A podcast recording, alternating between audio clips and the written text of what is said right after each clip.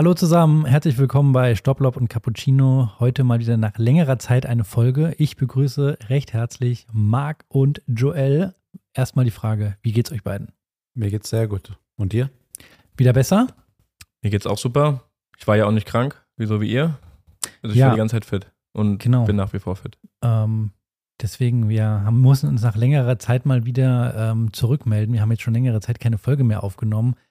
Einerseits wegen Krankheit. Äh, irgendwie hat es uns wieder erwischt und ähm, wir hatten keinen Bock, dann irgendwie beieinander zu sitzen mit Erkältung und wie auch immer. Ja, muss man dazu sagen, das Problem ist, wir können die Technik hier nicht bedienen, das kann nur Nico.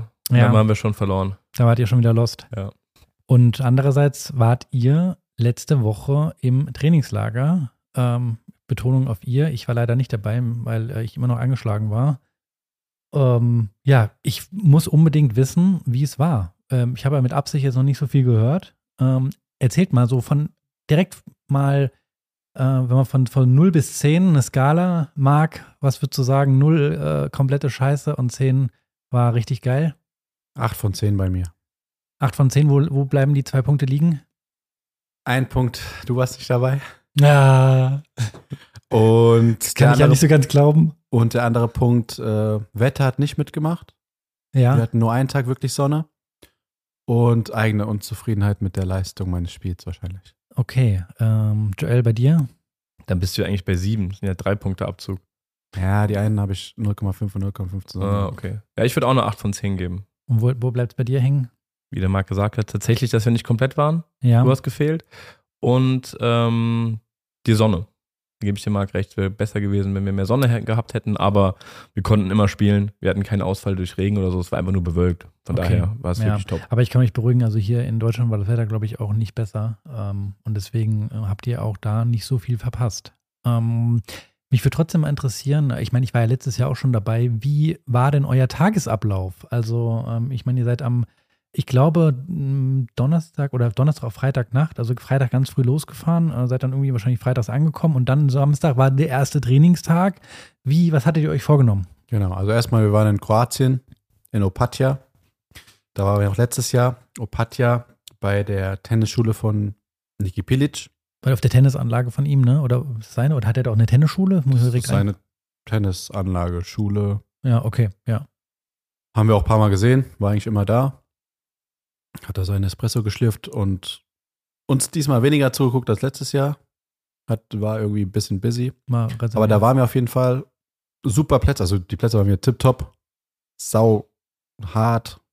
Richtig gut für spinlastige Spieler, sage ich mal. Und unser Tagesablauf, genau, Samstag sind wir gestartet. Und es lief wie folgt ab. Vormittags hatten wir eine Einheit 10 bis 12. Dann war Mittagspause, wo jeder gemacht hat, was er, worauf er Lust hatte. Und dann gab es nochmal nachmittags eine Einheit zwischen 15 und 17 Uhr. Also vier Stunden am Tag. Reines Tennis spielen, Training. Und ähm, in der Mittagspause, Joel, was hast du in der Mittagspause meistens gemacht? Ganz unterschiedlich. Entweder habe ich einen Mittagsschlaf gemacht oder wir waren Kaffee trinken und was essen oder wir haben auf der Anlage Bier getrunken. Okay, also ein bunter Mix. Und dann abends dann seid ihr wahrscheinlich alle zusammen essen gegangen, ne? Abends sind wir immer alle zusammen essen gegangen. Ja. Immer richtig gut essen gegangen. In Restaurants alle zusammen. Wir sind ja da gewesen mit Mhm. komplett gemischt. Also ein paar von Herren 40, von 50, von 30ern und auch noch ein paar Damenspieler. Und zwar eine kunterbunte, lustige, witzige Ja. Truppe. Du hast es schon gesagt, wahrscheinlich so wie im letzten Jahr wieder die Plätze top. Ähm, wieder in einem guten Zustand. Ähm, habt ihr auch mal einen Ta Pausetag eingelegt? Äh, mit Absicht oder war das so sehr individuell, dass man mal sagen konnte, oh, ich mache jetzt mal, ich setze mal aus? Es war individuell auf jeden Fall. Ich habe am ersten Tag Pause gemacht, weil ich noch krank war. Ja. Das hat sich auch gezogen durch den Urlaub. Ich habe mir es versucht, nicht anmerken zu lassen. Aber ja, man hat schon Man gemerkt, hat's aber gemerkt, ja. ja.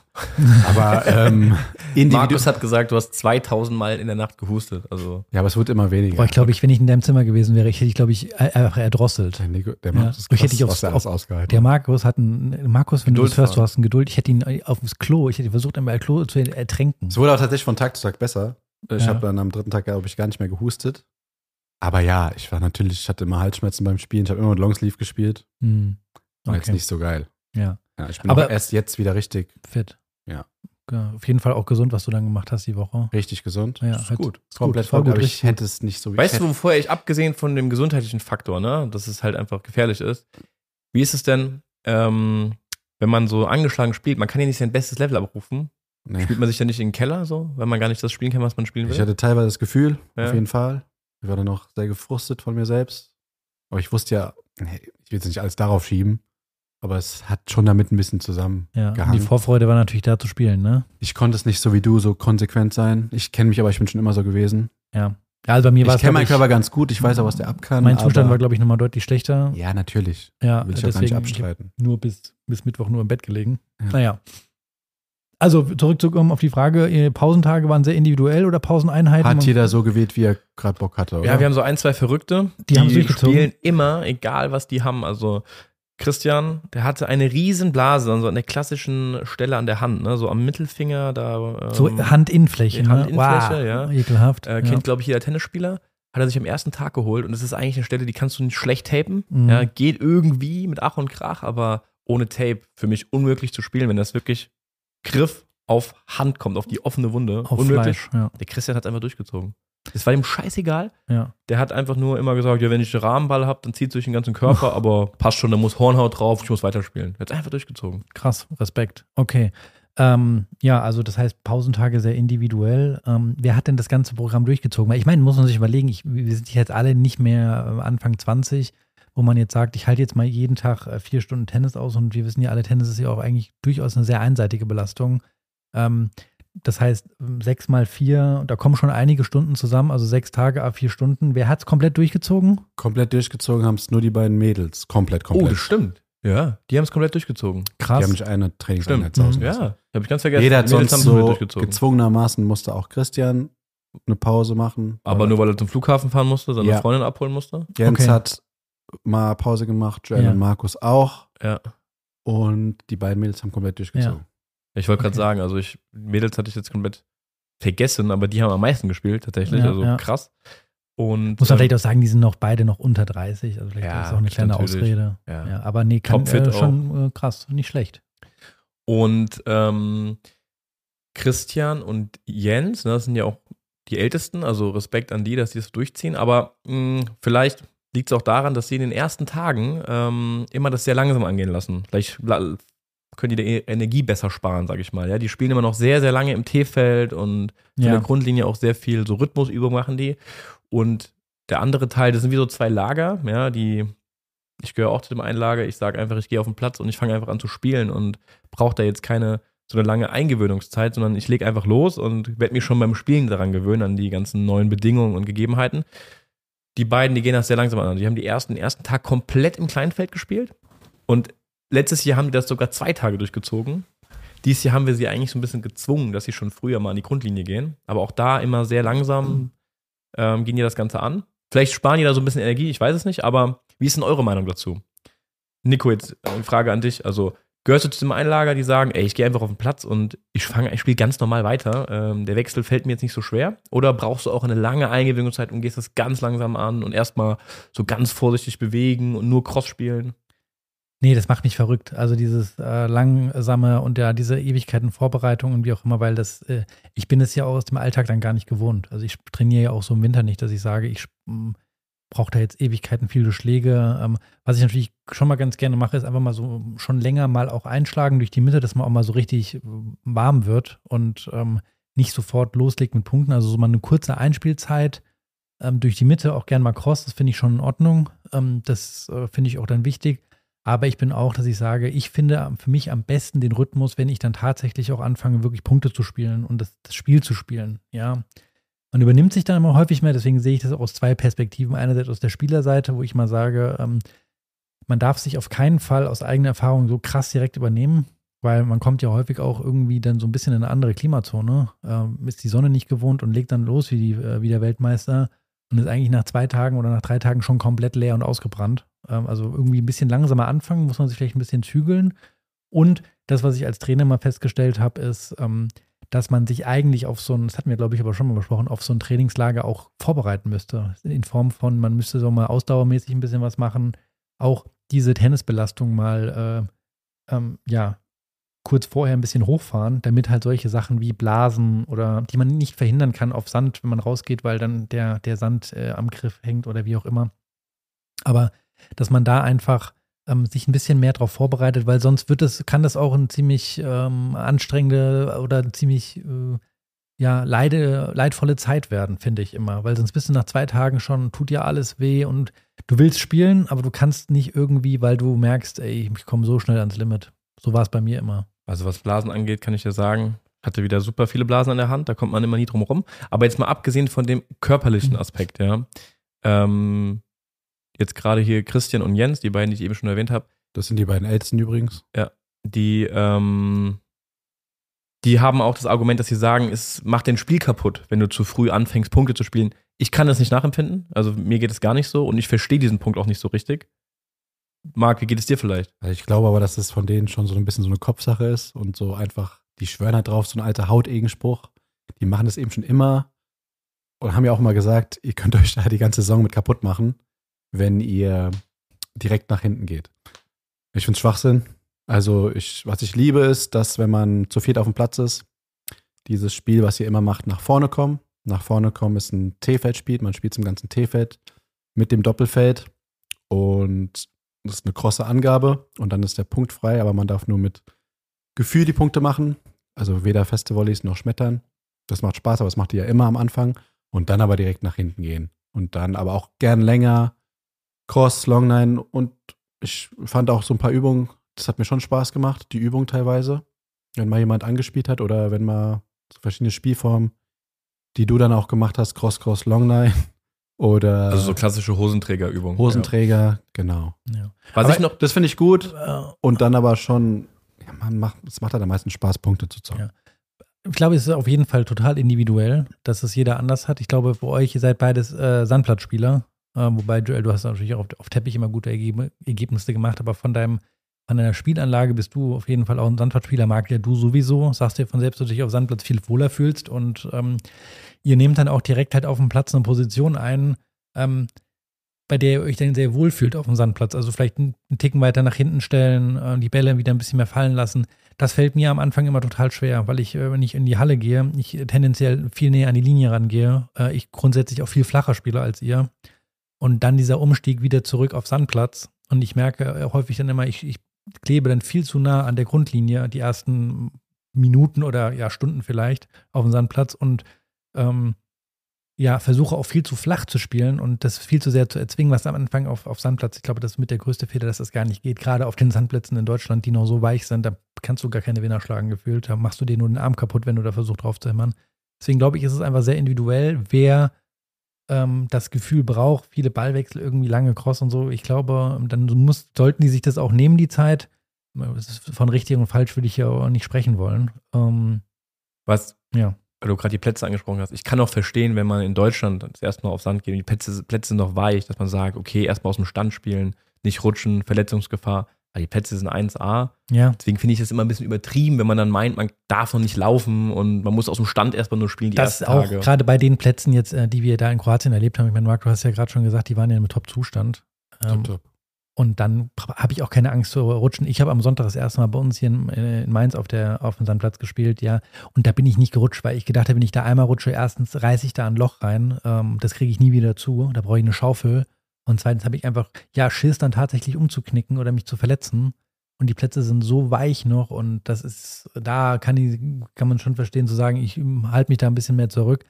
Bei den Plätzen in äh, Kroatien jetzt nicht. Aber trotzdem kann ich schon verstehen, der Unterschied, finde ich, zwischen Sandplatz und in der Halle ist schon groß. Also gerade diese Umstellung mit, mit Wind und dass du, äh, ja, die Bälle springen deutlich höher ab.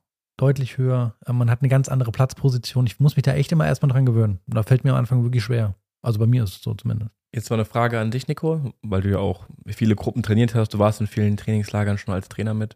Glaubst du, das hat auch was mit der Spielstärke zu tun? Also wenn du jetzt mit einer Gruppe von ja, Hobbyspielern, vielleicht Anfängern ins Trainingslager fahren würdest, würdest du da dir vielleicht mehr Zeit nehmen, damit die sich daran gewöhnen können, weil die vielleicht noch nicht so viel Erfahrung haben mit diesem Umstieg? Und ich meine, wie oft haben wir diesen Umstieg schon gemacht? Wahrscheinlich 25 Mal sind wir von Ja. Sand auf Halle und Halle auf Sand umgestiegen, dass du genau weißt, was du tun musst Das und die halt eben nicht und dass die mehr Zeit brauchen. Ich glaube, Anfänger brauchen da viel, viel länger Zeit. Also da finde ich, ist immer der Umstieg dann von, ähm, von, von, von der Halle auf den Sandplatz, da merkst du erstmal, da ist Vogelwild. Also da treffen die erstmal keinen Aufschlag, schlagen an jedem Ball vorbei, weil sie das nicht einschätzen können, weil sie keine Decke mehr haben. Und wenn dann noch ein blauer Himmel ist, haben sie gar keinen Bezugspunkt. Kein Schmetterball kommt. Die schlagen an jedem Schmetterball vorbei. Jede, jedes Timing für Vorhand und Rückhand ist komplett verloren gegangen. Äh, umgekehrt aber, wenn man von Sand in die Halle kommt, dann merkst du erstmal, was die für einen krassen Sprung gemacht haben. Finde ich immer, wenn man die dann in der Halle sieht, wie, wie deutlich besser die spielen, weil die Bedingungen da einfach viel leichter sind. Also ich finde schon, das merkt man total. Die guten Spieler, die talentierten Spieler können damit viel leichter umgehen. Aber trotzdem glaube ich auch, dass die das dann spüren, äh, dass äh, es nicht so einfach ist. Äh, Ich merke das auch immer wieder, ähm, muss mich immer wieder selbst zurückhalten. Äh, Gerade am Sonntag selbst auch gespielt. Das ist, darf das auf gar keinen Fall vergleichen mit irgendeinem Hallentennis, sondern muss viel mehr, ähm, ja, vielleicht sogar Geduld haben. Also unterm Strich würdest du sagen, super individuell, Ja. aber eher mehr Zeit geben als zu wenig, um sich daran zu gewöhnen. Für mich persönlich ja, ich würde mir immer ein bisschen mehr Zeit geben. Also, mh, aber äh, ich habe, da ich die Zeit gar nicht habe, irgendwie gefühlt, äh, habe ich jetzt am Sonntag auch schon angefangen, ein Match zu spielen, einen Satz, um einfach jetzt schnell äh, diese Matchpraxis reinzukommen, weil ja, jetzt Ewigkeiten im T-Feld spielen und Cross und da und ein paar Volleys und so, ja, das ist alles gut und schön, aber wir sind ja auch keine Tennisprofis. Äh, Für Anfänge denke ich immer so, das Wichtigste ist dann auch mal das Spiel zu spielen, um zu erleben, weil auch die, ähm, die Platzposition beim Return ändert sich, beim, beim Aufschlag ähm, ist, ähm, der Ball springt anders ab, ähm, dass du da halt relativ schnell in diese Matchpraxis reinkommst und einfach anfängst, Sätze zu spielen, um, um da eine Routine zu kriegen. Und da kriegt man ja vielleicht eine Rückmeldung, was so nicht so funktioniert. Ich finde Ja. auch immer, wenn man dann einfach nur steht und spielt und äh, so, so seinen, seinen Raum so einengt, also nicht Ja. so viel Möglichkeiten gibt, auch mal irgendwo in die Ecke zu laufen, sondern wirklich nur in der Ecke steht und Cross spielt, dann kriegst du ja auch gar nicht Das hasse was, ich ja was sowieso, vielleicht noch nicht so man- funktioniert. Genau, weil man ja so viel rumsteht. Ja. Marc, wie ist, ähm, du hast jetzt noch nicht so viele Wechsel mitgemacht von Halle auf Sand, Hand, ähm, Sand auf Halle. Wie ist das für dich? Was fällt dir leichter? Welcher Wechsel? Oder fällt dir generell? Viel fiel dir jetzt leicht? Nee, eindeutig der Wechsel von Halle auf Sand fällt mir viel leichter als andersrum. Ich habe Probleme, wenn es in die Halle geht. Ich stehe immer tendenziell zu weit weg ähm, in der Halle von der Linie. Immer. Und beim Sandplatz fällt es mir schon deutlich leichter. Aber dieses Jahr hatte ich auch so ein bisschen zu kämpfen. Da habe ich mich so ein bisschen wirklich verloren gefühlt teilweise auf dem Platz. Also oft so falsche Sachen einfach gemacht, obwohl ich eigentlich weiß, wie es richtig geht. So das Spielverständnis war irgendwie, hat noch gefehlt. Weiß nicht, ob es jetzt äh, an, daran lag, dass wir jetzt draußen sind und die BL anders springen. Man, man kriegt ja schon relativ schnell den Bezug dazu oder den, den Draht, wie du dich stellen musst und so weiter. Aber ich habe noch oft die äh, dumme Entscheidung getroffen oder mich falsch hinbewegt oder dann doch eine Rückhand zu viel gespielt statt eine Vorhand oder sowas. Ja. Aber mir fällt es tendenziell leichter, die Umstellung von Halle auf Ja, Sand. das ist das, was ich meine, weil du äh, tendenziell halt immer gerne weiter hinten stehst. ja. Das kommt dir auf Sand entgegen, du kannst den Ball fallen lassen, hast mehr Zeit, spielst den auch mit, mit hohem Spin zurück. Ähm, Richtig, aber wobei ich mich zum Beispiel ertappt habe, als ich äh, Satz gespielt habe, das hat äh, der Joel auch gemerkt. ja. Beim Aufschlag zum Beispiel war ich so nah dran wie in der Halle eigentlich, Genau, was eigentlich ja. falsch war, weil ich mich mehr zurückstellen muss und weil ich ja viel mehr Zeit habe dann. Das ist Vielleicht ja ist das noch die langsamer. Gewohnheit, ja. Aber dann fällt dir es dann schwer, der Umstieg von Sand auf Halle, weil du dann viel zu weit hinten stehst. Und das ist bei mir beispielsweise. Ich kann immer sofort in die Halle gehen, auch bei, im, mitten im Sommer bei einem Medenspiel, wenn wir in die Halle müssen. Das ist für mich überhaupt kein Problem, Mhm. fühle ich mich viel wohler. Aber dann der Umstieg von Halle auf Sand, da habe ich auch immer Probleme. Also für mich kommen die Medenspiele auch immer vier Wochen zu früh, wenn ich ehrlich bin. Schon sehr früh Anfang Mai. So Ja, ja Anfang das, Juni wäre schon cool. Ich glaube, das Problem ist einfach für Leute, die ähm, vielleicht etwas höheres Risiko gehen, nicht so eine Geduld haben, das Sandplatzspiel nicht haben. Die Plätze sind einfach noch zu schlecht. Hm. Du kannst das Spiel nicht spielen, was du gerne spielen willst, weil es ist zu langsam.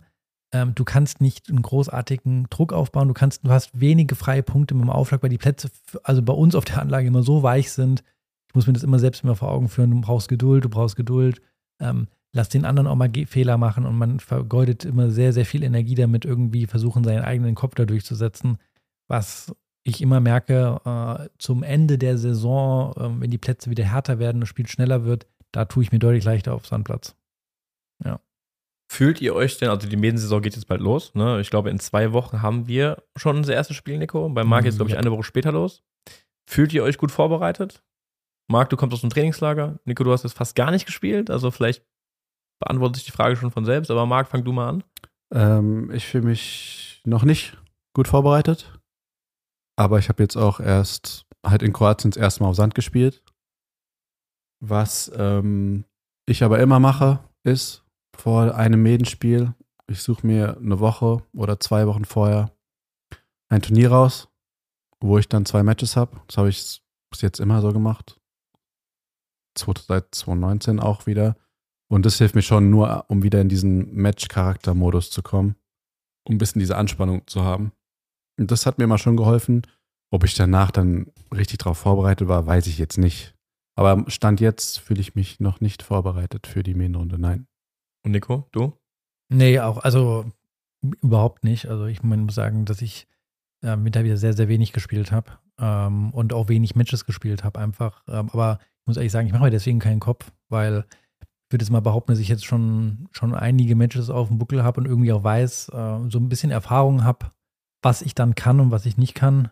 Ähm, und dass ich behaupte, dass ich jetzt auch, äh, dass es selten Leute gibt, die mich wirklich wegschießen vom Platz. Ähm, klar, ähm, wenn es dann eng wird und jemand hat, äh, ist besser im Schlag drin und hat äh, vielleicht mehr Matchpraxis gehabt und äh, kontinuierlich gespielt und war immer dran, dass er dann halt in den entscheidenden Momenten meistens die Nase vorne hat. Das, ist, das merkt man dann schon, finde ich immer. Ja, aber ich mache mir deswegen jetzt keine großen Gedanken. Ich weiß schon noch, was ich zu tun habe bis dahin, dass ich auf jeden Fall jetzt nochmal Matches spielen muss und ähm, kein Cross und kein äh, äh, Punkt im Elfer, sondern viel mit Aufschlag, einfach um diese Belastung auch wieder zu verinnerlichen, zwei Sätze lang aufzuschlagen. Ich habe am Sonntag jetzt mal einen Satz gespielt, am nächsten Tag habe ich Muskelkater gehabt, wie Sau im Rücken.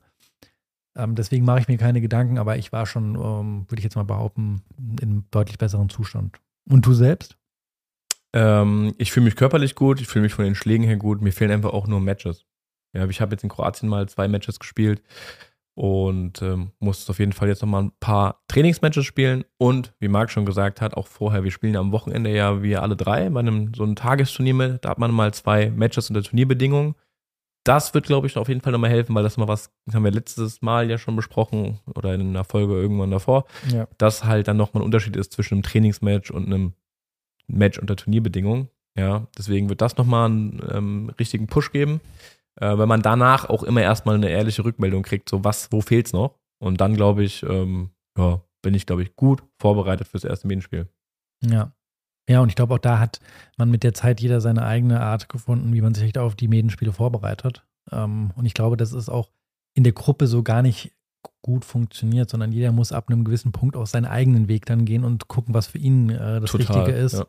Und nicht zu sagen, wir machen jetzt hier alle äh, dreimal die Woche Training zusammen. Ich finde das total ab für uns Quatsch, weil die Zeit, dass man mal wirklich auf den Platz geht mit Aufschlag und Return und mal wirklich zwei, zwei Sätze auch durchspielt und vielleicht sogar auch mal Match-Tiebreak nochmal spielt, also die, auch diese Belastung hinzukriegen, ähm, das muss man einfach machen. Das ist auch für alle Jugendlichen. Ähm, da wird immer sehr, sehr viel trainiert in der Gruppe auf dem Viererplatz und am Ende nochmal zehn Minuten Aufschläge gemacht und dann beginnt die Medenrunde und dann ist das Geschrei immer groß, dass man irgendwie nicht die Leistung abruft, die man halt vielleicht im Training abgerufen hat. Ja, aber ich sage, die Matchpraxis fehlt halt. Das wird total unterschätzt aus meiner Sicht.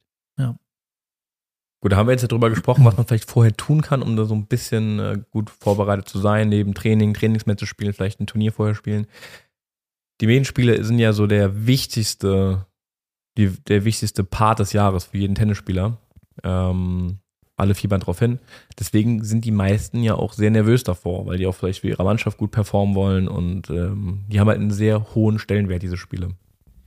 Was habt ihr denn für Tipps oder was ist aus eurer Sicht wichtig, um vielleicht diese Nervosität im Griff zu haben? Wie kann man in so ein Match reingehen, um vielleicht ähm, locker zu sein und dass es nicht so nach hinten losgeht, das Ganze? Also generell finde ich diese Grundnervosität gut. Ich habe das bei jedem Fußballspiel gehabt, vor dem Spiel. Ich habe es vor jedem Medienspiel. Ich will gar nicht, dass die weg ist. Ich brauche die auch ein bisschen. Aber ganz kurz sagen, manchmal kann es ja auch viel zu viel sein, die Nervosität. So ein bisschen ist gut, gar Mhm. keine ist auch schlecht, so ein bisschen ist gut, aber ich meinte ja eben eher die Nervosität, die so viel zu viel ist, dass dann gar nichts mehr klappt. Habe ich, glaube ich, nicht.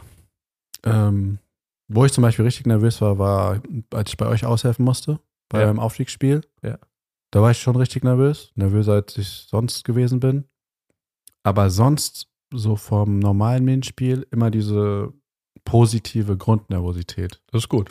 Aber die braucht man auch, glaube ich, wisst ihr auch. Die sollte auch da sein. Sonst ist es irgendwie ein bisschen Quatsch, glaube ich. Und ähm, was man dagegen tun kann. Also mal, ich habe jetzt keine denke mal, Marotten oder sowas. Deine, deine, diese gute Nervosität, die kommt dir bei dir, bei dir daher, dass du halt einfach super lang gut Fußball gespielt hast und einfach diese Matchsituation oder Wettkampfsituation halt schon ganz oft hattest und damit gut umgehen kannst. Aber es gibt ja viele, die das vielleicht nicht so gut können, die sind extrem nervös. Also hast du da irgendwas, was man da machen kann? Ich glaube, das ist auch sehr individuell. Ich weiß nicht, vielleicht sucht man sich irgendwie eine Marotte, die was zulegt. Keine Ahnung, sei es wie Gasquet, der in jeder, bei jedem Seitenwechsel sein Griffband wechselt. Muss jetzt nicht sein, es dauert ein bisschen lang, gerade auch für Anfänger. Aber ähm, weiß nicht, vielleicht irgendwie Also so Rituale mit einer gewissen, ja, oder was heißt Ritual? Auch vielleicht versuchen, sich vor Augen zu halten, was sind meine Stärken? Was kann ich? Was kann ich beeinflussen?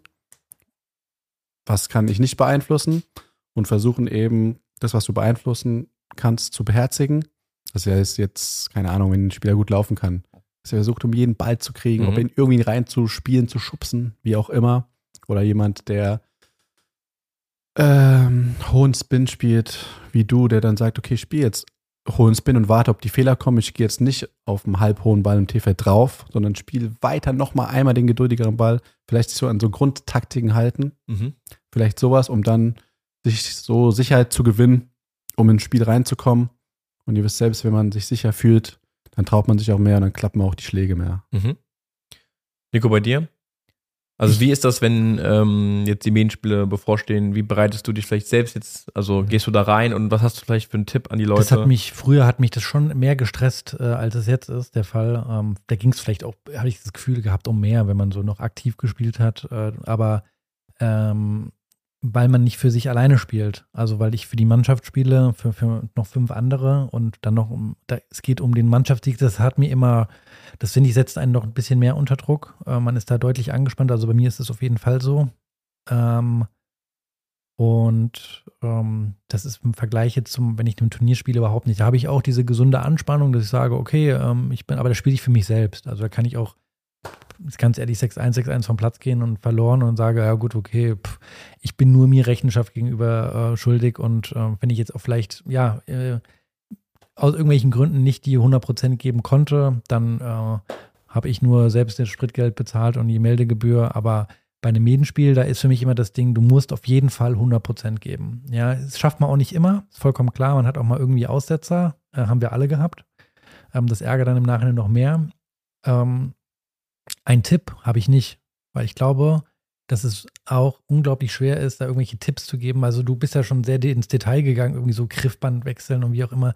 Ich, ich glaube einfach, ähm, dass äh, man nicht auf Glück hoffen sollte, sondern äh, gibt es ja das Sprichwort irgendwie, ja, ähm, Glück beginnt dann da, wo die gute Vorbereitung aufhört. Ja, und da in unserem Boah, Rahmen. wo hast du denn das her? Das ist ja unfassbar. Ja, siehst du, ja, gute Vorbereitung hört auf äh, bei mir, ähm, dass ich sage, ich muss vorher ein paar Matches gespielt haben. Ja, ich komme mit frisch bespannten Schlägern dahin. Ich habe mein Griffband neu gewickelt. Ja, ich habe war einen Abend vielleicht vorher nicht äh, bis drei Uhr morgens trinken. Ja, ähm, das ist so, da kann ich guten Gewissens zum Spieltag gehen und sagen, ich bin gut vorbereitet. Ich kann mir, und dann gebe ich 100 Prozent. Wenn ich dann verliere, okay, ist scheiße, aber ähm, dann muss ich nicht auf Glück hoffen, dass ich, wenn ich am nächsten Tag ankomme, habe zwei angerissene Schläger gefühlt. Äh, das Griffband, die Griffkappe ist noch gebrochen und dann muss irgendwie so, ja, mal gucken, ob es läuft. Das ist, dann würde ich sagen, Mhm. Das hilft eher nicht. Ähm, Mhm. Das ist so meine Einstellung. Und äh, ja, aber trotzdem ähm, kann man, ich, ich habe da keine Tricks, keine Tipps, ich kann das irgendwie, ist glaube ich sehr individuell, ob man da, der eine kann damit besser umgehen, aber es ist nie so, dass mich das gehemmt hat Mhm. ähm, dass ich gesagt habe, also ich meine, ihr kennt das wahrscheinlich auch, dann ist man die ersten zwei Spiele, hat man das Gefühl, man hat äh, Blei oder anstatt Blut in den Adern, man kann sich gar nicht bewegen. Aber dann so nach ein, zwei äh, Spielen, äh, wenn es mal 1-1 steht oder so, dann wird man, wenn man sich ein bisschen locker frei spielt, dann geht es schon besser. Aber trotzdem, äh, man braucht einfach auch ähm, ja, Selbstbe Selbstvertrauen in sein Spiel. Und wenn man das nicht hat, dann wird es halt immer schwieriger. Ne? Also ich hatte Medienspiele gehabt, da erinnere ich mich dran, da hatte ich super gutes Selbstbewusstsein auf dem Platz, weil ich hatte vorher viele Matches gewonnen ich habe gewusst, ich spiele gegen den, und ganz ehrlich, ich habe gewusst, ich kann gegen den eigentlich nicht verlieren in meiner, in meiner momentanen Situation, weil ich gut drauf bin. Müsste schon viel passieren, dass ich das verliere. Da bin ich ganz locker auf dem Platz und auch selbstbewusst habe es runtergespielt. Aber wenn man mal nicht so im Schlag ist und du hast, oder du hast mal eine Phase, wo du nicht so gut spielst und hast vielleicht auch am enge Matches verloren, dann beginnst du nachzudenken. Ja, Ja, und grad- der Joel hat ja auch explizit so gerade bei Anfängern gefragt. Die sind ja dann, das ist ja eine neue Situation für die. Zum Beispiel haben die, spielen ihre erste Medensaison. Mhm. Irgendwo, haben angefangen Tennis zu spielen, haben ihre erste Medensaison. Die sind mit Sicherheit mehr aufgeregt als ihr. Ja, Deswegen natürlich. Nochmal die Frage zurück an dich, Joel. Hast du da ein paar Tipps für die parat? Ich fange ein bisschen weiter vorne an. Also erstmal, glaube ich, was du eben schon gesagt hast, ähm, dass man gut vorbereitet ist. Und ich glaube, dass der Stellenwert von den Medenspielen halt bei allen so extrem hoch ist. War bei mir früher auch so. Ja, deswegen habe ich mich da verrückt gemacht früher, weil dann extrem nervös. Weil man hat halt nur diese sechs, sieben Spiele, vielleicht acht Spiele im Jahr und die bedeuten halt so viel und man glaubt, wow, da muss ich gewinnen und ich muss gut spielen. Wenn man aber das mal, irgendwann habe ich meine Sichtweise ein bisschen geändert. Ich habe gedacht, ey, die Profis haben, keine Ahnung, teilweise 60, 65 Matches im Jahr. Die verlieren, weiter, nächstes Match spielen. Ja. Und als ich mal eine Saison hatte, wo ich viele Turniere gespielt habe, viele Medenspiele, wir hatten noch mit der Unimannschaft viele Spiele, habe ich mal so viele Matches am Stück gespielt, da habe ich dann gemerkt, ich kann mich gar nicht mehr mit Match so lange befassen, weil es geht direkt weiter. Und wenn man da ein bisschen, sich ein bisschen locker macht und nicht glaubt, oh Gott, wenn ich das Match verliere, geht die Welt unter, dann hilft das schon mal, die Nervosität ein bisschen runterzuschrauben. Also das ist, glaube ich, mal so ein Tipp, dass man nicht den, das so hoch setzen sollte, diesen Stellenwert. Ähm, du hast gefragt, Tipps dann für, ähm, wenn man auf den Platz geht. Schwierig. Ja, also ich Spiel, Tipps zu finden, äh, ich glaube, da muss jeder seine eigene Strategie irgendwie Ich sag festlegen. ja, ist individuell. Ja, ja, auf jeden Fall. Also ich habe schon meine, meine, meine, für mich selbst meine Tricks, dass ich nicht, dass ich nicht versuche, äh, dass ich sage, ich bin schon jemand vielleicht, der etwas von uns zumindest etwas kreativer spielt, dass ich versuche irgendwie, äh, ja, dass ich nicht zu verrückte Sachen versuche auf dem Platz, sondern dass ich eher so mal wieder back to the roots gehe und versuche, ähm, äh, ja, erstmal solide zu spielen ähm, und mich nicht aus der Ruhe bringen zu lassen, wenn mein Gegner auch, dass ich mich nicht davon beeindrucken lasse, wenn mein Gegner loslegt wie die Feuerwehr und ähm, ich das Gefühl habe, der spielt massiv gerade über seinem Niveau, ja, und dass ich da nicht die Nerven verliere, sondern dass man da einfach ein bisschen ruhiger bleibt und äh, gelingt mir auch nicht immer auf jeden Fall, aber mh, ja, ich, es ist äh, gerade für Anfänger, wo noch, glaube ich, die, äh, die Tagesform, die Wundertüte äh, so groß ist, was da rauskommen kann und man spielt plötzlich gegen jemanden, gegen die Spielart man noch nie gespielt hat. Man weiß gar nicht, was man machen soll. Da kommt auf einmal einer, der spielt halt nur den Ball nur hoch rein. Und dann stehst du davor und denkst dir so, hey, wie soll ich gegen den gewinnen? Das sind so Sachen, mit denen befasse ich mich gar nicht, weil ähm, da wüsste ich ganz genau, wie ich gegen den gewinne. Ähm, wenn einer einen technischen Mangel hat und an der Rückhand oder wie auch immer und äh, kann man total ausnutzen. Anfänger oder die das noch nie gemacht haben, die, ich glaube, für die ist es halt wirklich so, die schlagen auf und denken sich so, ey, das ist richtig Psychokrieg jetzt. Ja, ich weiß nicht, wie soll ich das machen? Ja. So, ich bin wieder zurück. Meine Seele hatte kurz meinen Körper verlassen. Wie du mich angeguckt hast. Mal. Aber man hört einfach auf zu reden. Hört einfach auf zu reden. Hört einfach auf zu reden und wir sitzen so da. Also, Ich habe ich hab kurz gedacht, irgendwie so NPC, Joel, ja. Nein, was ich sagen wollte ist, ähm, jetzt weiß ich es auch wieder. Es gibt schon so ein paar Sachen, die ich auch im Training immer den Spielern gesagt habe, den Jugendlichen, was man schon machen kann, wenn man in so ein Match reingeht und vielleicht extrem nervös ist und noch nicht genau weiß, wo man am Anfang der Saison steht. Du hast gerade gesagt, wenn man zwei, drei Matches hatte und Selbstvertrauen hat, dann weiß man ja auch, was man abrufen kann. Am ersten Spiel, man steht da und weiß noch gar nicht genau, wie spiele ich eigentlich, ja, wenn man noch vielleicht vorher kein Turnier gespielt hat. Dass man zum Beispiel erstmal das hast du eben auch schon gesagt, Marc, erstmal vielleicht so einfache Sachen macht. Dass man vielleicht nicht versucht, jeden Ball, jeden zweiten Ball Longline spielt, sondern vielleicht erstmal versucht, viel Cross reinzuspielen, in die Ballwechsel zu kommen. Dass man erstmal ein gutes Gefühl bekommt dafür, ja. Dass man vielleicht nicht versucht, aus jeder Lage einen Winner zu schlagen, sondern wenn der Gegner einen halt lang einen Ball reinspielt, dass man auch erstmal versucht, hoch und lang zurückzuspielen und auf seine Chancen wartet. Also geduldig sein, ja. Die zweite Sache. Dritte Sache, was ich auch mal gesagt habe, ist, du hast es eben angesprochen, man fühlt sich wie gelähmt, ja, als hätte man, könnte man seine Beine nicht bewegen. Ich habe immer gesagt, versucht mal am Anfang, wenn ihr äh, Zeit habt bei einem Ball, zum Laufen, eure Füße viel zu bewegen. Wenn man, dann kann man die Nervosität so ein bisschen weglaufen. Ja, es macht ein bisschen lockerer dann, ja. Genau, man, Wenn bewegt sich so viel. Das sage ich mir selbst auch immer. Einfach versuch viel zum Laufen, man bewegt sich viel. Und wenn man mal so, bei mir ist es ganz oft so, einen so einen richtig langen, anstrengenden Ballwechsel hat, wo man wirklich danach richtig nach Luft schnappt, dann ist bei mir die Nervosität immer weg. Da weiß ich so, jetzt bin ich im Match angekommen. Ja. wenn man so einen um richtig umkämpften Ballwechsel hat. Manchmal ist es am Anfang so gehemmt, man kann gar nicht kämpfen. Man kommt gar nicht zum Ball hin, weil man gar nicht sich noch nicht traut, so in den Kampf einzugehen. Wenn man einen so einen richtig geilen Ballwechsel hatte, dann ist bei mir immer so, ich bin im Match drin. Ja. So, dann denke ich gar nicht mehr drüber nach. Das ist auch etwas, was hilft. Und auch was bei vielen Anfängern oder Spielern, die noch nicht so viele Erfahrung haben, ist ja auch oft der Aufschlag und der Return das Problem. Dass die versuchen oder die denken, die müssen mit dem Aufschlag irgendwie den Gegner wegschießen, was die im Training auch gar nicht machen. Plötzlich denken die, die sind Isner und müssen den Gegner wegschießen. Da sage ich immer, versuch einfach den, eine hohe erste Aufschlagquote zu haben und erstmal den Aufschlag reinzuspielen. Der Gegner wird euch jetzt auch nicht nur Return-Winner um die Ohren hauen, sondern rein, spielen den Aufschlag, in den Ballwechsel kommen. Im Return ganz genauso. Erstmal versuchen, den Return reinzuspielen und nicht, wie du es versucht hast, im Trainingslager, nah an der Linie zu stehen und dann voll reinzupressen, sondern erstmal reinspielen. Und das sind ein paar Sachen, da kann man sich schon ins Match so ein bisschen reinspielen Ja. und ein gutes Gefühl bekommen. Ja, gibt ja im Endeffekt die, äh, ja, diese vier, du hast die fast alle schon angesprochen, diese vier Basistechniken im Tennis. Äh, Oh, jetzt wird es theoretisch, aber hier, Sehr er theoretisch weiß ja genau. Äh? Techniken oder Taktiken? Strategien im Endeffekt, die du vorher dir mal so festlegen kannst, dass du sagst, okay, auf der einen Seite so, für mich immer so die Steinzeitstrategie ist, ich spiele den Ball einmal mehr rein als mein Gegner. Ja, hört sich gut an, die Taktik, ja. Ja, aber versuchst du einfach zu machen. Klar, das geht, ich glaube, das ist eine Strategie, die funktioniert unfassbar lange. Doch, das muss man sich aber auch immer Ja. wieder nach jedem Punkt äh, sagen. Genau, also ich glaube, du kannst damit richtig weit kommen im Tennis. Natürlich, wenn du dann ab einem gewissen Niveau, wenn du nur den Ball reinspielst, ähm, dann wird halt jemand kommen, der dich irgendwann einfach wegschießt. Da muss der Ball halt mehr Qualität Genau, haben. das Heißt, ich muss so. genauer sein, schneller sein. Sag ich ja, bis zu einem gewissen Ja. Level kannst du diese Strategie extrem lange fahren, dass du nur nach dem Motto spielst, ich spiele den Ball einfach einmal mehr rein, scheißegal wohin. Ja, aber Ja. als Beispiel, der Djokovic macht ja auch bei wichtigen Punkten die Strategie. Ja. Nur halt auf einem extrem hohen Niveau. Auf einem extrem hohen, hohen Niveau. Das ist aber der macht dann Strategie, auch keinen Fehler einfach. die einfach gut funktioniert. Dann das nächste wäre, dass ich sage, okay, ich will den Ball nicht nur reinspielen, ich spiele ihn vielleicht äh, zwischen die T-Linie und Grundlinie, habe so eine gute Länge.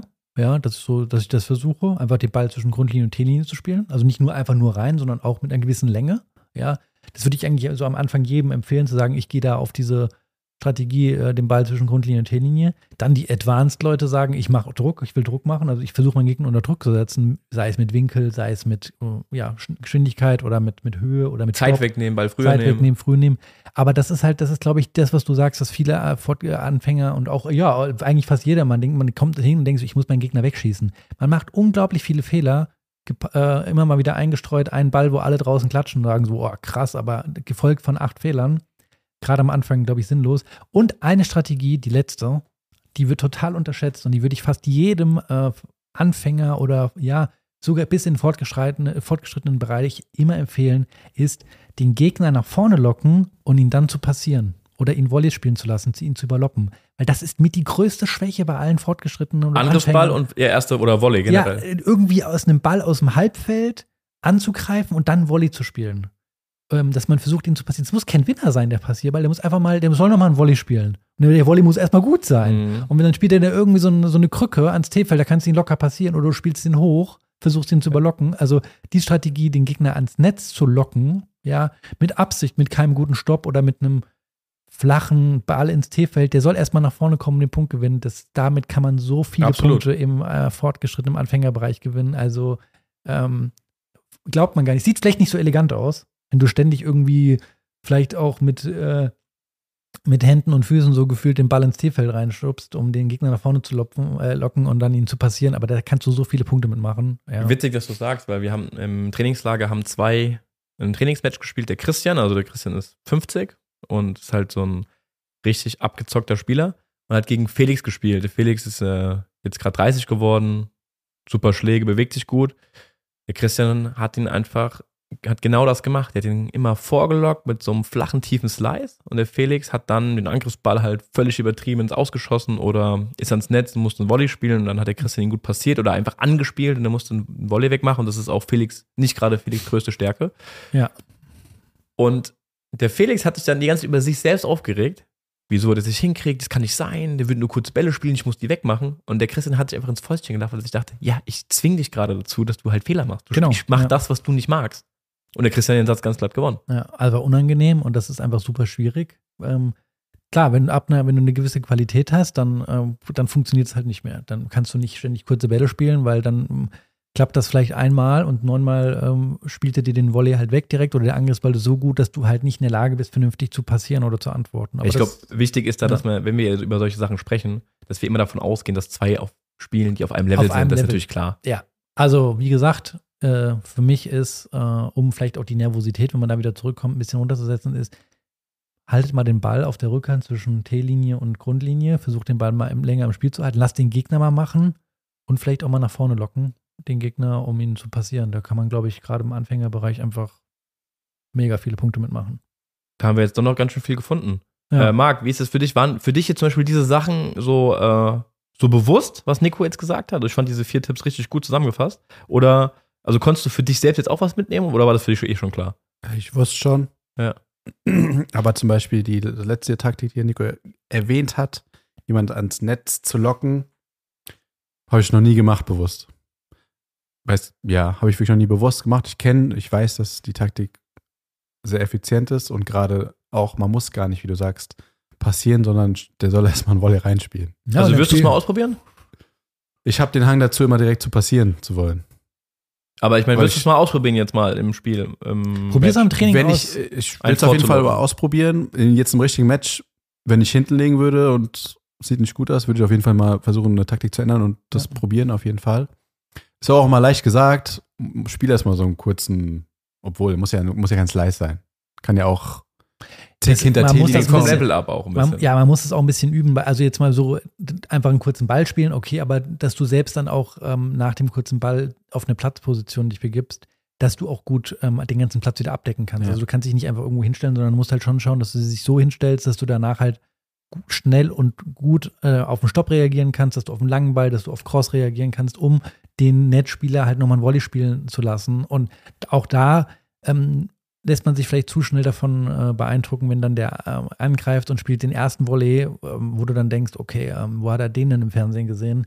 Der soll das erstmal vier, fünf Mal machen. vier, fünf Mal machen, dann Ja. kann man mal weiter gucken, ob er das wirklich kann. Und da ich bezweifle auch. ich bei den meisten, dass die das wirklich, also fortgeschritten haben, glaube ich, damit die allermeisten Probleme. Ist äh, am Netz äh, ein, gut, ein gutes Netzspiel zu haben, um da wirklich gefährlich zu sein, mit wo du sagst, den locke ich nicht ans Netz. Also beispielsweise beim Joel würde ich es nicht machen. Ja, dass ich sage, meine Strategie besteht heute darin, dass ich ihn versuche, nur ans Netz zu locken. Ähm, damit kann ich mit Sicherheit Punkte gewinnen, aber ich werde auf jeden Fall viel, viel mehr Punkte dadurch verlieren, weil ähm, da muss ich ihn schon so ekelhaft ans Netz locken, dass er mit, nicht mit einem guten Angriffsball vorkommt und das ist schon gar nicht so einfach. Ja. Mhm. Aber vielleicht noch mal abschließend dazu, das würde ich auch wirklich jedem raten im, im Medienspiel, Einzel und auch im Doppel. Wenn der Gegner am Netz ist, lasst den einen Volley spielen.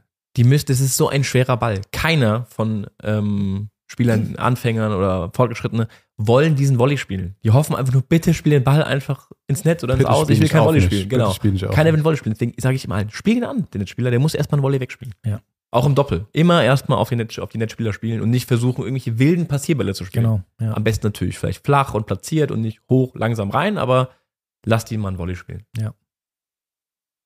Marc, eine Woche. Ja, können wir ja Angst, hast, wenn ich Marc sage. Ne? Habe ich Angst, dass, dass dein Körper wieder die, die Seele den Körper verlässt. Die, die Stimme war so fordernd. ja, Marc. Eine Woche vom Trainingslager hast du ja ein LK-Turnier gespielt und ich habe zugeschaut. Und ähm, ich weiß nicht, ist da ein Schläger von dir zu Bruch gegangen eigentlich? Materialfehler, oder? Wahrscheinlich. Ist aus der Hand gerutscht. Lass mal den, lass den mal einchecken bei der Firma, vielleicht kriegen wir den zurück. Unglaublich, wie oft diese Ja. Heckschläger bei dir kaputt gehen. Also. ja, verrückt. ich arbeite an mir selbst. Äh, vielleicht ganz kurz zusammengefasst, du hast das erste Match gewonnen. Aha. obwohl du den Schläger zagt hast. Zweite Match hast du gegen einen wirklich guten Spieler gespielt. Finde ich, du hast auch sehr gut gespielt, hast verloren, aber wirklich hast ein gutes Match gespielt. Ähm, ich habe jetzt mal wieder so ein, ich liebe es ja, auf Turniere zu fahren ähm, und einfach zuzugucken, ja. Und vor allem machen diese LK-Turniere Spaß zu gucken, weil da einfach immer viel los ist, irgendwie, das ist cool zu sehen. Ähm, was mir da aufgefallen ist, man erkennt abgesehen natürlich so die, den spielerischen Unter Unterschied zu den besseren Spielern, ja, also die, also ein LK-Turnier zu einem DTB-Ranglistenturnier oder zu einem Profiturnier, natürlich das Spielerische, ganz klar. Vor allem aber auch die Art und Weise, wie sich die Spieler auf dem Platz verhalten, ist mir da aufgefallen. Das habe ich mal ganz extrem beobachtet. Damit meine ich jetzt nicht unbedingt die Emotionen, weil die Emotionen sind eigentlich egal auf welchem Level gleich, aber vielleicht wie die Spieler damit umgehen. Also ich finde, man sieht extrem, wenn jemand nervös ist, nach jedem Punkt zeigt ein Spieler irgendeine Reaktion, sei es positiv, die pushen sich extrem oder die ärgern sich extrem oder die ähm, teilen eigentlich dem Gegner immer mit, was gerade los ist. Beispielsweise ein Freund von uns, der Tano, hat auch gespielt und der Gegner hat jeden Punkt kommentiert danach. Der ist irgendwie auch einmal so ein bisschen umgeknickt Und dann hat er auch sofort dem, dem, dem Tano ähm, signalisiert, oh, ich kann nicht mehr laufen. Und Mhm. ich glaube, ein besserer Spieler, der hat seine Emotion oder der hat mehr so ein Pokerface. Der zeigt nicht sofort alles. Ja. Der zeigt vielleicht nicht, dass er gerade Schmerzen hat und vielleicht nicht so gut laufen kann. Ähm, das ist mir extrem aufgefallen. Was haltet ihr davon? Seht ihr das auch so oder ist euch das nicht so aufgefallen? Seht ihr das ganz anders? Doch, also ich weiß genau, was du meinst. Ich sehe das auch so. Aber ich glaube, gerade jetzt auf den Bezug auf unseren Freund, den Tano, das ist dann auch so eine 50-50-Sache. Wenn der Gegner dir anzeigt, okay, ich bin umgeknickt und es, der bleibt länger in der, beim Seitenwechsel sitzen und guckt die ganze Zeit auf seinen Knöchel oder so. Der Tano kriegt es ja mit, also unser Freund oder der Spieler kriegt es ja mit, der andere. Und dann denkt er sich, entweder er sagt sich, geil, der ist angeschlagen, ich lasse ihn jetzt schön laufen und spiele die ganze Zeit immer weiter, vielleicht schon mal viel Winkel oder lo- lock ihn ein bisschen, dass er nach vorne kommt und abstoppen muss. Oder es kann auch sein, dass der so ein Typ Spieler bist, der dann sagt, fuck, fuck, fuck, Mist, Mist, Mist. Ähm, ich muss vielleicht, vielleicht jetzt gar nicht mehr so durchziehen. Das kann schon schnell passieren, glaube ich. Der kann ja gar nicht mehr so gut laufen. Und dann fängst du selbst an, richtig zu streuen und dein Handgelenk ist nicht mehr locker. Ihr wisst, wenn man nicht richtig durchzieht, dann fliegt der Ball halt irgendwo hin. Oder Sprichst du da aus Erfahrung? Ist dir schon passiert? Mm, weiß ich jetzt gerade nicht, ob mir das schon passiert. Weiß ich nicht. Hat eigentlich noch nie einen verletzten Spieler gegen mich. Okay. Nee. Und ähm, also es kann Fluch und Segen sein. Es kommt, Mhm. glaube ich, dann wieder auf dich selbst an, was du für ein, wie du da gepolt bist. Ja, ich glaube, ich habe auch schon viel, sehr, sehr viele Turniere gespielt und auch gesehen. Und ich glaube, dass das auch was mit Erfahrung zusammen zu, zu tun hat. Dass die Leute, die etwas erfahrener sind, ähm, dass die grundsätzlich damit besser umgehen können. Und dass auch du gesagt hast, wenn jemand mal verletzt ist, dass du damit, weil du die Erfahrung schon mal gemacht hast, dass du weißt, wie du damit umzugehen hast. Es ist nicht einfach, wenn du siehst, der Typ kann eigentlich gar nicht mehr laufen. Der spielt ja dann meistens auch so ein bisschen äh, nach mir die Sinnflut. Ich mm, gehe jetzt volles Risiko, dann trifft er plötzlich, ja, weil er auch gar keine, ja, nichts mehr zu verlieren hat vielleicht, ja, und du denkst, oh, ich muss ihn viel laufen lassen und so. Ich glaube, dass die Leute, die viel Erfahrung haben, ähm, dass sie damit besser umgehen, aber trotzdem, ähm, also ja, ich glaube, dass die, die um nochmal zu sagen, die Erfahrung haben, können damit besser umgehen, die zeigen auch nicht so viele Emotionen. Mhm. Das hat ja auch unsere beiden Podcast-Gäste haben das ja auch gesagt, dass die sehr gelassen mit äh, Sieg und Niederlage eigentlich inzwischen umgehen, dass es einfach so ein bisschen abgestumpft vielleicht sogar auch ist. Aber trotzdem sieht man es ja auch im Profibereich nach wie vor, weil äh, wir haben ja jetzt gerade die, die, die Tennis-Profi-Tour, äh, da waren ja schon ein paar interessante Matches jetzt auch ähm, dabei, ähm, wo ja äh, die Emotionen durchaus wieder durchgehen, wenn es um Titel geht, um, um Finale, dass man dann ähm, ja plötzlich äh, vielleicht wieder in alte Muster zurückfällt oder dann nicht den kühlen Kopf bewahren kann. Ähm, also ich würde das nicht sagen, dass je besser das Niveau wird, um so fast gar nicht mehr kommt das vor, aber eher selten, eher selten. Mhm. Und dass gerade Anfänger, ja, da ist irgendwie auch für die, glaube ich, immer, weil ich es schon schon gesagt habe, eine Wundertüte ist, ähm, was, was da heute passiert. Also ich meine, da kann ja für einen, für einen Anfänger, der, zum, der nicht so viele Turniere spielt, da kann ja in einem Match immer alles völlig neu und komplett wild passieren. Dann kommt der andere plötzlich und ähm, der, der erste Gegner hat Vorhand, Rückhand, Topspin gespielt, der andere kommt, keine Ahnung, weil er äh, einen Abend vorher sich beim Bier aufmachen die Hand geschnitten hat, kann nur noch Rückhand Slice irgendwie reinstümpern und du kommst damit überhaupt nicht zurecht. Du hast es noch nie gesehen, du weißt gar nicht, was das ist. Der Ball springt ganz komisch ab, du kannst du weißt gar nicht, was du damit machen sollst. Du kannst dir komplett die Nerven verlieren, weil du, weil du völlig aufgeschmissen bist. Und da kann die, glaube ich, die Emotionen durchgehen. Was jetzt vielleicht einem, der etwas stärker spielt, ähm, nicht passiert, weil der denkt sich so, oh geil, Jackpot, der ist verletzt, äh, den easy Spiel heute für mich, ja. Anfänger ähm, ist, glaube ich, eher dann auch so, dass die, abgesehen davon, dass es individuelle Typsache ist, dass durchaus mal die Emotionen dann positiv wie negativ einem durchgehen. Wenn man aber beispielsweise auch merkt, dass auch positive Emotionen viel Energie rauben können, wenn man sich nach jedem Punkt Mhm. immer pusht und yes und come on und wie auch immer. Ähm, das kann auch Kräfte saugen wie die Sau, ja. Mhm. Ja, ich glaube, ich kann ja gut aus Erfahrung sprechen. Ich war ja früher komplett geisteskrank auf dem Platz. Mir hat das extrem geholfen, dann ruhiger zu sein, also nicht so viel nach außen zu zeigen. Innerlich brodelt es ja auch in mir und die Emotionen sind ja da, die sind ja nicht weg. Aber das hilft extrem, wenn man dem Gegner nicht so viel zeigt, wenn man da so ein bisschen mehr so ein Pokerface hat. Und das ist mir extrem aufgefallen bei dem Turnier. Ähm, was ich aber richtig cool fand, war, ähm, wie der Tano gespielt hat, also unser Freund. Weil der hat nämlich, ähm, der war irgendwann sehr nervös, weil er das war sehr eng, es ging in den Match-Break und er hat dann nur noch Vorhand und Rückhand Slice gespielt. Und das fand ich richtig geil, das habe ich ihm auch danach gesagt, weil dem ist das scheißegal, was die Leute von außen dann denken, dass sie sagen, öh, der spielt ja nur Vorhand, Rückhand Slice. Der hat einfach gerannt und hat den Ball einfach nur noch reingespielt. Und der andere hat vogelwild die Bälle kreuz und quer geschossen. Strategie 1, den Ball Genau. einmal mehr reinspielen und der Gegner. Genau, das war ja, das. Genau. Der hat im ersten Match, wo du nicht da warst, da hat er gegen meinen Gegner gespielt, hat er auch ein enges Match gehabt. 7-5, 7-5. Und da war es ja auch offensichtlich eng. Und da hat er auch, ähm, der Tano ist sich nicht zu, er ist so ein Spielertyp, der ist sich nicht zu schade, den zweiten Aufschlag, weil er weiß, wenn er nicht kommt, geht er auf maximal Sicherheit und löffelt den wirklich rein. Ja.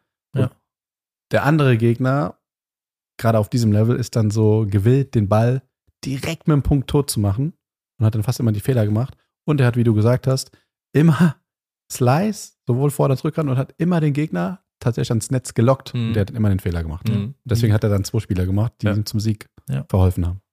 Ja, das fand ich echt gut, weil das hast, hat man bei den anderen nicht gesehen. Die spielen dann echt, wenn es eng wird, wollen die die spektakulärsten Bälle spielen und dann denkst du dir so, das kann nicht Das war ja, früher war das, ist, oder ist ja auch jetzt immer noch der, der Klassiker im Endeffekt, ja. Also wir haben das ja als Trainer, habe ich das so häufig beobachtet, dass die gut ausgebildeten Jugendlichen, ja, mit einem tollen Tennisschuhen und super Outfit und den neuesten Schläger und die beste Seite und da noch ein Dämpfer und hier noch ein Stirnband, tolle Technik, sieht wunderschön aus, spielen gegen irgendeinen so einen Haudegen, äh, der vom Fußball kommt, der mit, äh, der zwischen 12 und 17 mal Tennis gespielt hat und dann aber nur noch Fußball eigentlich und äh, mit, mit 30 dann mal gesagt, ah ja gut, Fußball geht nicht mehr, ich fange jetzt wieder an Tennis zu spielen, eine Pferdelunge hat, läuft einfach nur links, rechts, spielt den Ball hoch rein mit Spin eklig, wo du von außen siehst, Hat gerade einfach dich beschrieben. Ja, ja, ja, ja Komplett nicht beschrieben. vom, vom, vom Äußeren vielleicht, ja, alter Hauding. Nein, aber du, Marc, du, du bist äh, schon ein äh, absoluter Advanced äh, Fußball-Quereinsteiger, muss man wirklich sagen. Ich meine, du, du weißt, welche Leute Ja, ich meine, ja. Joel. Die irgendwie Ähm, den Ball halt reinspielen. einfach, wo du sagst von außen, also allein optisch, das Material und alles dazu, liegst du schon mal 1-0 hinten. Von den Techniken, die der andere drauf hat, liegst du schon mal 10-0 hinten jetzt plötzlich. Jeder Schlag von, deiner, von, dem, von unseren Schülern war besser, ja, technisch sauberer und wie auch immer, aber die konnten das Spiel nicht verstanden. Mhm. Die haben das Spiel nicht verstanden. Was man dann einfach mal tun muss, ist einfach mal zu sagen, mir ist scheißegal, ich spiele den Ball einfach einfach mal Ja, rein. wir Ich kommen zurück zur Grundtaktik irgendwie- 1. Genau, irgendwie spiele ich ihn mit äh, gefühlt äh, Xing Shang Chong äh, Tischtennisschlägen irgendwie rein. Mir scheißegal, weil ich will am Ende des Tages, dass in dem Bericht steht, ich habe gewonnen. Richtig. Und das ist so, äh, das habe ich schon so oft beobachtet, wo ich mir im Kopf fasse. Und dann heißt dann, und dann kommen die, die Jugendlichen kommen vom Platz und sagen so, ich habe so schlecht gespielt, das war das Schlimmste, ich treffe keinen Ball. Schlimmste aus. Und ich denke mir immer nur so, ich, würd's- ich hätte es gerne aufgenommen, ich würde es dir gerne zeigen, ist, der hat einfach nur mehr Geduld gehabt. Der war körperlich fitter als du und der hat einfach nur mehr Geduld gehabt. Der hat dich einfach gebrochen mental, weil du hast gedacht, du bist jetzt hier äh, Roger Federer und kannst den mal kurz vom Blatt schießen und du hast, du, du hast es auch nicht akzeptiert, dass dein Gegner so spielt. Du, das hat für dich nichts mit Tennis zu tun. So Genau, ungefähr, nach dem immer- Motto. ja, das ist der ja, spielt ja kein Tennis. rein. Das ist ja kein, der spielt den Ball nur hoch rein. Dann denke ich mir so, ja gut, okay, also ähm, am Ende des Tages auch scheißegal, auch wenn der Tano dann vielleicht sein, äh, seinen Luschi-Aufschlag da macht, ganz ehrlich, es steht nirgendwo in den Regeln, dass es verboten ist, deswegen denke ich immer so, schlag er von unten auf. Wen juckt? Ist doch erlaubt. Wen juckt? Ja. Neben dem LK-Turnier, was ich gesehen habe, habe ich auch ganz viel Tennis in letzter Zeit geguckt. Waren ja super viele Turniere, Monte Carlo also die ganze Sandplatzsaison. Schönste. Zeit geht los, Sandplatztennis. Genau, Draußen, beste, Zeit geht los. Und ähm, ich weiß nicht, also euch ist wahrscheinlich auch aufgefallen. Wir hatten ja, es ist ja so offen wie noch nie, kann man sagen. Ja, wirklich, die Tour ist so offen wie noch nie, weil Nadal auch gerade auf Sand noch nicht eingestiegen ist, der ja sonst immer alles dominiert hat. Das heißt, bei jedem Turnier gibt es eigentlich so einen Pool von, boah, ich weiß gar nicht, ich würde sagen, für mich so sechs, sieben, acht Spieler, die für mich da das Turnier gewinnen können. Und es hat sich auch gezeigt, also es war super offen und ähm, man, man kann diesen, den Turniersieger gar nicht mehr so vorhersagen wie die Jahre davor. Und äh, was mir extrem aufgefallen ist, dass die Finals, ja, gerade in Monte Carlo und jetzt auch in München, extrem emotional waren. Und das hat man in den letzten Jahren einfach, also ich habe es nicht gesehen, dass da solche Sachen passiert sind. Sonst siehst du immer einen Djokovic, der das Finale einfach runterspielt, kühlen Kopf bewahrt.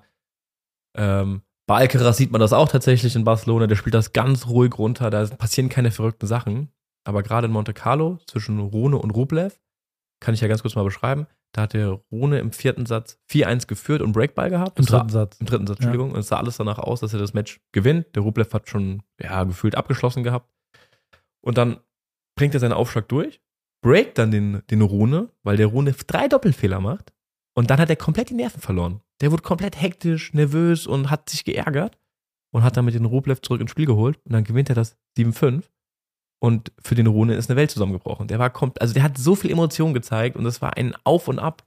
Hat man, habe ich ganz lange nicht mehr gesehen in dem Finale. Das gleiche war jetzt auch in München. Erstmal Respekt an Rune, dass er direkt in der Woche danach, nach so einer Niederlage, die so an ihm nagen muss, ja, der kann sein zweites Tausender gewinnen. Kommt nach München, ist Titelverteidiger, spielt sich ins Finale und dann im Finale war dann auch wieder so verrückt. Er spielt gegen den Holländer Van de Sandschulp und ähm, der Van de Sandschulp führt im dritten Satz 5-2, 40-15. 5-2, 40-15.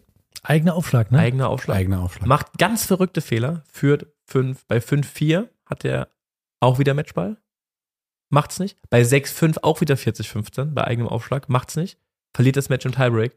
Und Rune hat dann auch mit Verletzungen so ein bisschen rumgemacht und so, obwohl er wirklich umgeknickt ist. Und hat ihn dann auch ein bisschen rausgebracht, den Van der Sandschulp. Und es war auch wieder, also Van der Sandschulp war gebrochen danach. Der hat auf der Bank, der hat noch ewig lang in seine Tasche reingeboxt und hat sich bei einer Boxbeschwerde. Der war komplett außer sich.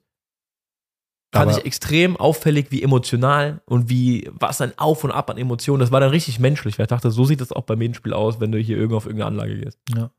Aber bei dem, gerade bei dem letzten Spiel Rune gegen Van der Sandschub, da kann man es jetzt aber nicht nur Rune ankreiden, dass er sich irgendwie da rausgezogen hat, weil der hatte eigentlich schon, ich glaube, der hat auch bei 2, 5, 30, 40 so einen komplett planlosen Stopp gespielt. Eigentlich nur so ein Notschlag und dann hat Van Wollte es eigentlich beenden. wollte es eigentlich spenden und Van der Sandschub hat den irgendwo uns ausgeschossen. Ja. Also ganz wild. War übrigens dasselbe Finale wie im Jahr davor. Also beide waren im Finale. Und ähm, ja, es ist wild, dass selbst auf so einem dem Top-Niveau, dass es dann auf einmal so rasante ich, ich hab da- Ich Achterbahnfahrten habe da eine. Theorie dazu. Und zwar glaube ich, dass einfach jetzt so eine, äh, gerade wirklich so ein, also dieses Jahr ist für mich der, oder ja, aus der letzten Jahr auch dieser massive Umbruch, dass nicht mehr nur Nadal, Federer und Djokovic alle Turniere gewinnen gefühlt, ähm, sondern dass jetzt auch, ähm, ja, bei den Turnieren ist, wir haben ständig neue Gewinner, aber nicht immer neue, aber äh, wie du gesagt hast, das ist so ein, ein kleiner Pool, schon so eine Zweiklassengesellschaft noch für mich. Also es ist schon so diese Top 10 oder diese Top-Spieler, die sich die Titel unter sich ausmachen, aber jeder hat das Gefühl, ich kann da jetzt was gewinnen. Ja, und das sind dann im Finale wie einer wie der Rune oder der, der Van de Sandschulp oder der Rublev, die jetzt auch nicht so viele Finals immer spielen und die wissen dann, das ist jetzt mal meine Chance und dann fehlt ihnen die Erfahrung. Das ist, glaube ich, auch ein Ding von Erfahrung. Der Djokovic, ich glaube, der hat, hat er schon 100 Turniere gewonnen? Ich weiß es nicht. Also, ich glaube, knapp dran. Also, Federer hat über 100. Ich glaube, Nadal ist knapp an den 100. Muss man sich überlegen, für die ist es Business äh, as usual. Einfach hingehen, Finale. Da siehst du diese, diese emotionalen Schwankungen Habe ich von denen noch nie gesehen. auch, auch mal bei Djokovic vielleicht im Finale, aber ganz kurz Aber der dann fängt sich er ja dann sich, wieder. fängt er sich und spielt sein bestes Ja. Tennis. Also du siehst nicht, Und- dass der irgendwie zum Matchgewinn aufschlägt und vier leichte Fehler macht. Genau, und das kommt ganz selten mal vor. Und das äh, hat er ja auch bewiesen, sonst hätte er nicht so viele Titel geholt. Und bei den anderen ist es halt so, die wissen halt jetzt so, das ist jetzt meine Chance, dass ich mal was gewinne, weil das kommt ja auch nicht so häufig vor. Und dann gehen halt mit Sicherheit auf jeden Fall die Emotionen durch. Und du siehst ja auch, bei Rune finde ich es ganz extrem. Ähm, deswegen finde ich ihn eigentlich einen sehr spannenden Spieler, äh, muss ich wirklich sagen, ist, weil der hat super ein riesen Repertoire an Spiel, der kann aggressiv spielen, der kann aber auch einfach mal nur den Ball reinspielen. Und wirklich, da denkst du dir so, ey, der spielt den nur ins T-Feld. Das ist ganz, unglaublich ganz leicht, ohne Druck. leichter reingeschubster Ball ins T-Feld und die Gegner wissen dann nicht irgendwie, weil es so ein, ja, äh, so ein wichtiger vielleicht Punkt auch ist, den, die trauen sich nicht den Punkt zu machen oder, also wirklich, deswegen, der, der hat, der hat schon viel, für mich ein Ticken teilweise in entscheidenden Momenten noch zu passiv. Also der lässt der zu sehr nach der Strategie, ich spiele den Ball einfach nur rein und schau mal, was passiert. Ähm, ich glaube, wenn du da in der, in der Prime gegen Federer gespielt hättest, äh, dann wäre das keine gute Strategie gewesen, weil der hätte dich einfach, der hätte, die, die, der hätte dich sofort attackiert Ja. und den Punkt gemacht. Oder auch der Nadal auf Sand, da geht er mit der Vorhand hin und peitscht dir das Ding halt rein. Ja, das funktioniert nicht. Aber gerade jetzt, wo jeder auch so ein bisschen drüber nachdenkt, äh, ich kann gewinnen und äh, ich will den Punkt nicht verlieren. Also die spielen nicht nach dem äh, Motto, ich will den Punkt gewinnen, sondern ich will ihn erstmal nicht verlieren. Mhm. Ja. Und deswegen ist es auf jeden Fall gerade sauspannend. Ähm, trotzdem, um mal dieses Sandplatzding zusammenzufassen, und diese, dieses, diese ersten vier Monate ist Medvedev absurd gespielt, gut. Und Auf Hardcore, ja. auf Hardcourt äh, und auf, auf Sandplatz Alcaraz, ich habe mir seine Matches angeguckt, ist mit einer Selbstverständlichkeit, wie der die Matches gewinnt und wie glatt und gegen, vor allem glatt und gegen wen der glatt gewinnt. Also der gewinnt gegen Tsitsipas in dem Finale 6-3, 6-4 und ähm, man muss einfach sagen, das ist ein Klassenunterschied, ne? ja. Bei dem hast du nicht das Gefühl, Ja. dass er im Finale irgendwie Ja, der wackelt. spielt einfach so krass das runter und ich habe das Gefühl, dass er noch nicht mal am Limit ist. Ich würde ihn gerne mal sehen in einem Fünfsatz-Match, ja, zu was der noch alles in der Lage ist, wenn es mal, wenn der vielleicht mal einen Satz hinten liegt oder so, ja. Also muss ich ehrlich sagen, mit in dem Alter, Was ich Alter da ganz Schwede. interessant fand, das hat ja auch unser Gast Yannick Mahn mal gesagt, dass er das so beeindruckend findet, dass er diese krassen Drucksituationen so, so gut meistert und man das Gefühl hat, der genießt das richtig. Und das hat er auch in dem Interview nach dem Match, so nach dem Finale gegen Tsitsipas, jetzt in Barcelona gesagt, dass im Team das Wichtigste ähm, war, was sie besprochen haben, dass er diese Situation annehmen soll und das genießen soll, die Situation. Und das hat man wieder gesehen. Der hat sich gefreut, wenn auch der Tsitsipas einen geilen Punkt gemacht hat. Der hat so gegrinst, weil er dachte so, oh, es war ein geiler Ballwechsel, aber es hat Spaß gemacht. ja, waren geil Ja. beide gerannt und irgendwie Genau. war es cool, ja. Ja, und das war halt in diesem anderen Finale, das fand ich so ein verrücktes Finale, ja. Ja. Weil da hat man alles, alles gesehen, was man bei uns auch sieht. Also, der, so, ein- so, ein- so ein Beispiel, der Van Sancho schlägt dreimal zum Matchgewinn auf und trifft keinen ersten Aufschlag. Dann ist der im Tiebreak und es steht 2-4 und plötzlich serviert er ein Ass 30 km/h schneller. Auf einmal kommt der Aufschlag wieder. Ja. ja, es ist verrückt, das ist ja wie bei uns. Wenn man Alcaraz und Rune noch vergleicht, weil die sind ja sind die ein Jahrgang. Ein Jahrgang, ja. Genau, da finde ich noch der Unterschied von den Emotionen ist mir da der Rune noch bei den negativen Emotionen zu stark. Das Mhm. lässt er zu sehr, das ja hat eine starke Kommuni- Kommunikation mit seiner Box. Mit der Alter. Mutter vor allem, ey. boah. Da Ja. muss er mal von wegkommen. Auch, äh, aber Alcaraz hat nur diese positive Kommunikation mit der Box. Mhm. Negativ siehst du gar nichts bei ihm. Da Stimmt. siehst du nicht viel. 100 Prozent. Und bei Rune ist es ganz stark negativ nach außen. Der Mhm. schickt Auch- auch teilweise seine Ja. Mama Aber- weg. Und äh, ich glaube, der ist auch so ein Typ, der es ein bisschen braucht. Auf jeden Genau, das Fall. wollte ich sagen. So wie Murray ähnlich. Der ist auf jeden Fall einer, beispielsweise, wo man sagt, der wie der John McEnroe, der dieses Negative gebraucht hat, um ähm, sein bestes Tennis zu spielen. Und das auch bei Runde beobachte ich immer, weil der fängt dann so ein bisschen an, wenn der, wenn der ähm, so negativ ist, in so eine scheißegal-Ding zu kommen. Wie Djokovic auch ein bisschen. Genau, So. Was hast du und- gerade gesagt? Bitte, bitte das? Hast du Nee. Ja, wie, wie McEnroe. Ach so, ich auch. hab Oder Djokovic, Auch Djokovic ja, ist ja. bei dem ist ähnlich, so ein bisschen so scheißegal und dann trifft er plötzlich Bälle, wo du, du so denkst als Gegner auch so, Alter, das kann doch nicht So wahr eine sein. Trotzeinstellung. so ein? Trotzding und der schießt ihn nicht an den Zaun. Aber ich gebe dir auf jeden Fall recht, es ist zu negativ und dadurch wird er auch viele Matches noch verlieren, die der Alcaraz gewinnt, weil er das nicht macht. Richtig, erstens das. Und hat jetzt einmal zum Erfolg geführt, aber einmal auch genau das Gegenteil bewirkt. Genau. Genau. Das ist halt, der muss noch die Balance Ja. finden. Ähm, ja, ich meine, muss man ehrlich sagen, die, auch die, die, die Presse beziehungsweise so die Fans, die ähm, gehen ja mit dem Rune teilweise auch äh, zu Recht auch hart ins Gericht. Der ist nicht der Publikumsliebling. Also ich meine, wie er sich beispielsweise, ich habe das Match gesehen in Monte Carlo, da hat er gespielt, ach, ich weiß gar nicht mehr, gegen, das, wen, gegen wen das war. Das war, glaube ich, das Halbfinale. Gegen wen war das Halbfinale? Jetzt, jetzt krieg's nicht mehr zusammen. Egal. Auf jeden Fall hat er sich total mit dem Publikum angelegt und ähm, ja. Der braucht das aber, den pusht das, Ja, aber der das- darf sich übertreiben. Hat das, genau, Ja. hat das immer maßlos übertrieben, hat den immer den, den äh, Zeigefinger gezeigt an die Hand, äh, an den Mund, seid still und äh, ruhig, Ja. so von wegen so, ich zeige es euch allen, wo es lang geht. Das ist too much und ich glaube, er tut sich damit auch keinen Gefallen, so ein Image jetzt aufzubauen. aber ich finde es eigentlich ganz cool, weil dann hat Marc man schreibt nochmal so eine, WhatsApp. Nee, ich wollte nur kontrollieren, Ach so, okay. wegen Dann- Halbfinale. Das war ein Spaß.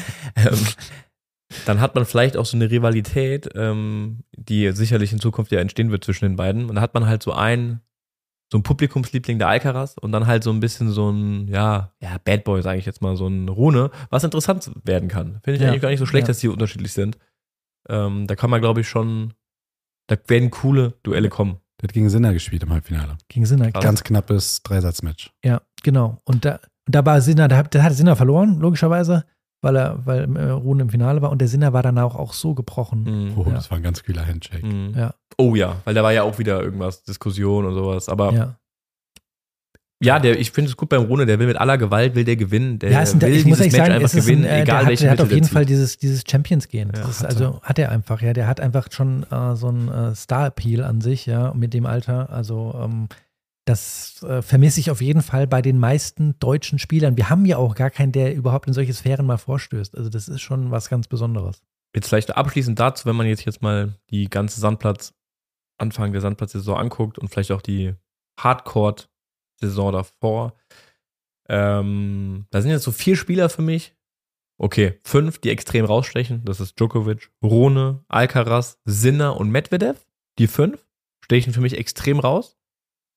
Und ähm, solche Spieler wie Team, Zverev, da gibt es noch mal boah, ein, zwei andere, die ähm, müssen aufpassen, dass sie nicht den Anschluss verpassen. Gerade jetzt Zverev. Berrettini, Kasparov. Genau, Berretti, genau, die beiden sind das nämlich. Kaspar Ja, hab mir Ruud grad auch. nicht eingefallen. Ja. Ja.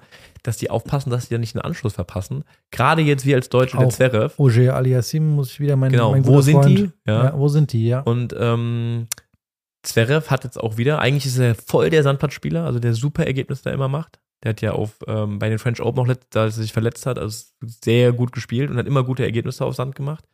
Ähm, verliert in München erste Runde oder zweite Runde gegen irgendeinen, sag jetzt mal No-Name, O'Connell, ja, den wahrscheinlich die meisten nicht kennen. Und dann so Spieler wie Alcaraz, Sinner, wie gesagt, die spielen sich immer ganz, ganz locker durch. Ja. Bis halt dann zu so Matches, okay, Rune Sinner, einer muss halt gewinnen, ja. Ja. Finde ich schon, der muss aufpassen.